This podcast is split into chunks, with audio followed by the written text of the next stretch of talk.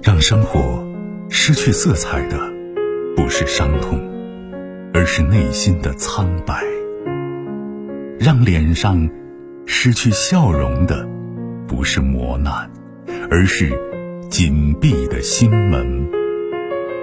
没有谁的心灵永远一尘不染，没有谁的人生永远一帆风顺。沟通，消除隔膜。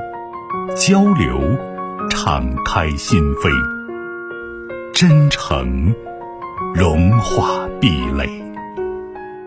金融之声，和您一起寻找幸福的方向。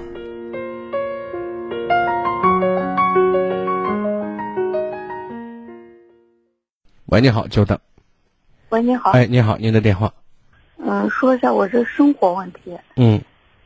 嗯，就是，嗯，我在家看小孩，小孩上幼儿园，老公常年就是在外地打工，嗯，然后就是我婆婆和公公都上班，然后我就是早上把小孩一送，下午一接，嗯，就像好像是没啥事儿要做，就是感觉很嗯很无聊。你今年多大了？嗯，二十九。那送孩子这个接送孩子中间这一段时间你在干嘛？嗯，有时候就是在家里打扫打扫打扫卫生，然后那我就基本没啥事儿了。你得给你找事儿做，嗯，哪怕在家里面，就是哪怕你孩子听着也不大嘛，对吧？对。啊，在这个时间段，你的主要任务是教育孩子，这是全家人把这个重担压在你身上了，是吧？对，那么我们在这方面真的要花点心思，好好学习如何为人母，如何引导不同年龄阶段孩子的一种方法。你把这个真的学会了，你把你孩子教育好了，你不仅呢对孩子有百利而无一害，同时你自己也多了一门技能，知道吗？嗯嗯，知道。但是有一点就是，小孩不是马上要上一年级了吗？然后，嗯，我们这儿地方比较偏远，就是是嗯，基本小孩都在县城上学。然后现在的县城上学不是面临着你或者是县城的户口，或者是你有房呃房子在县里。嗯。然后就是现在就是嗯，我老公在外面挣钱，公公婆婆挣钱，然后嗯，反正就是我想着是，那在家里有啥就是呢能挣一点那种。工作就是，呃，经济方面的。然后你看，我现在其实，如果说你现在主要找工作的目的是闲的话，我倒建议你把这个想法收起来，知道吗？嗯。因为你带孩子这项工作，教育孩子这项工作，可以讲呢，比你在外面挣钱更重要。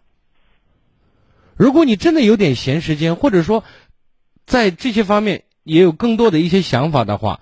那么教育完自己孩子，或者说帮助完，就是把对自己的孩子做完之后呢，你可以去帮助一下周围跟你年龄差不多的小媳妇儿，怎么跟他们讨论一下带孩子，知道吗？我现在希望你拿自己的孩子，因为我相信针对自己的孩子，你会比对任何孩子都上心。如果你真的很上心的话，你就要学习如何带孩子，如何教育和引导孩子，这不是想出来的。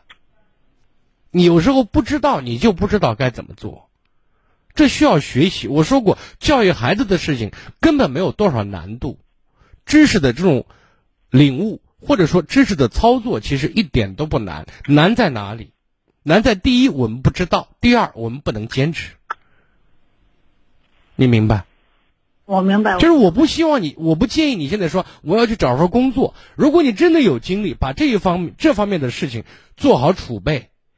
多储备，而且你儿子就是你最好的一个一个训练对象。然后呢，再过几年，咱哪怕到幼儿园当个老师去呢，或者去干干一干相关的，就是教育工作、幼教工作，知道吗？嗯。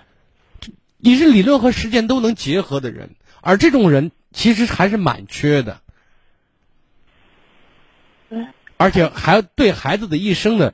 最重要的成长时期，你的陪伴还没有耽误，可以说一举几得呀，你知道？嗯，对对对。我的意思很清楚，好吧？还有一点就是，嗯，一点就是我们家有啥事儿哈，就是说，比如说孩子这个教育，或者有什么问题，你想跟家长商量，就是公公婆婆老你不用跟公公婆婆商量，那是你孩子。我我没说孩子，就说比如说生活方面，你有个什么建议，你给他们商量，他们就说是，嗯，不关我们的事。对啊，我觉得说话是有点直，有点不中听，但是说的是实话。你别指着人家。我我这那有时候跟老公商量，老公也是说，他说那你就听爸听爸的。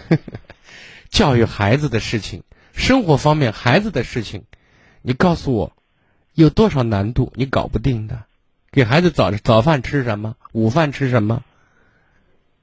就是这些家长里短、非常琐碎的事情，你告诉我，你还要问人吗？不行了，我打个电话问一下你妈妈。好好买点书，好好看看书，学习，把这个当一个前期的非常重要的准备工作。在孩子稍微大点，上了小学以后，你闲暇时间更多，就可以出门给自己找点事儿了。孩子七八岁以后，好吧？嗯，好的，好的，好，再见啊！更多精彩内容，请继续关注微信公众号“金融之声”。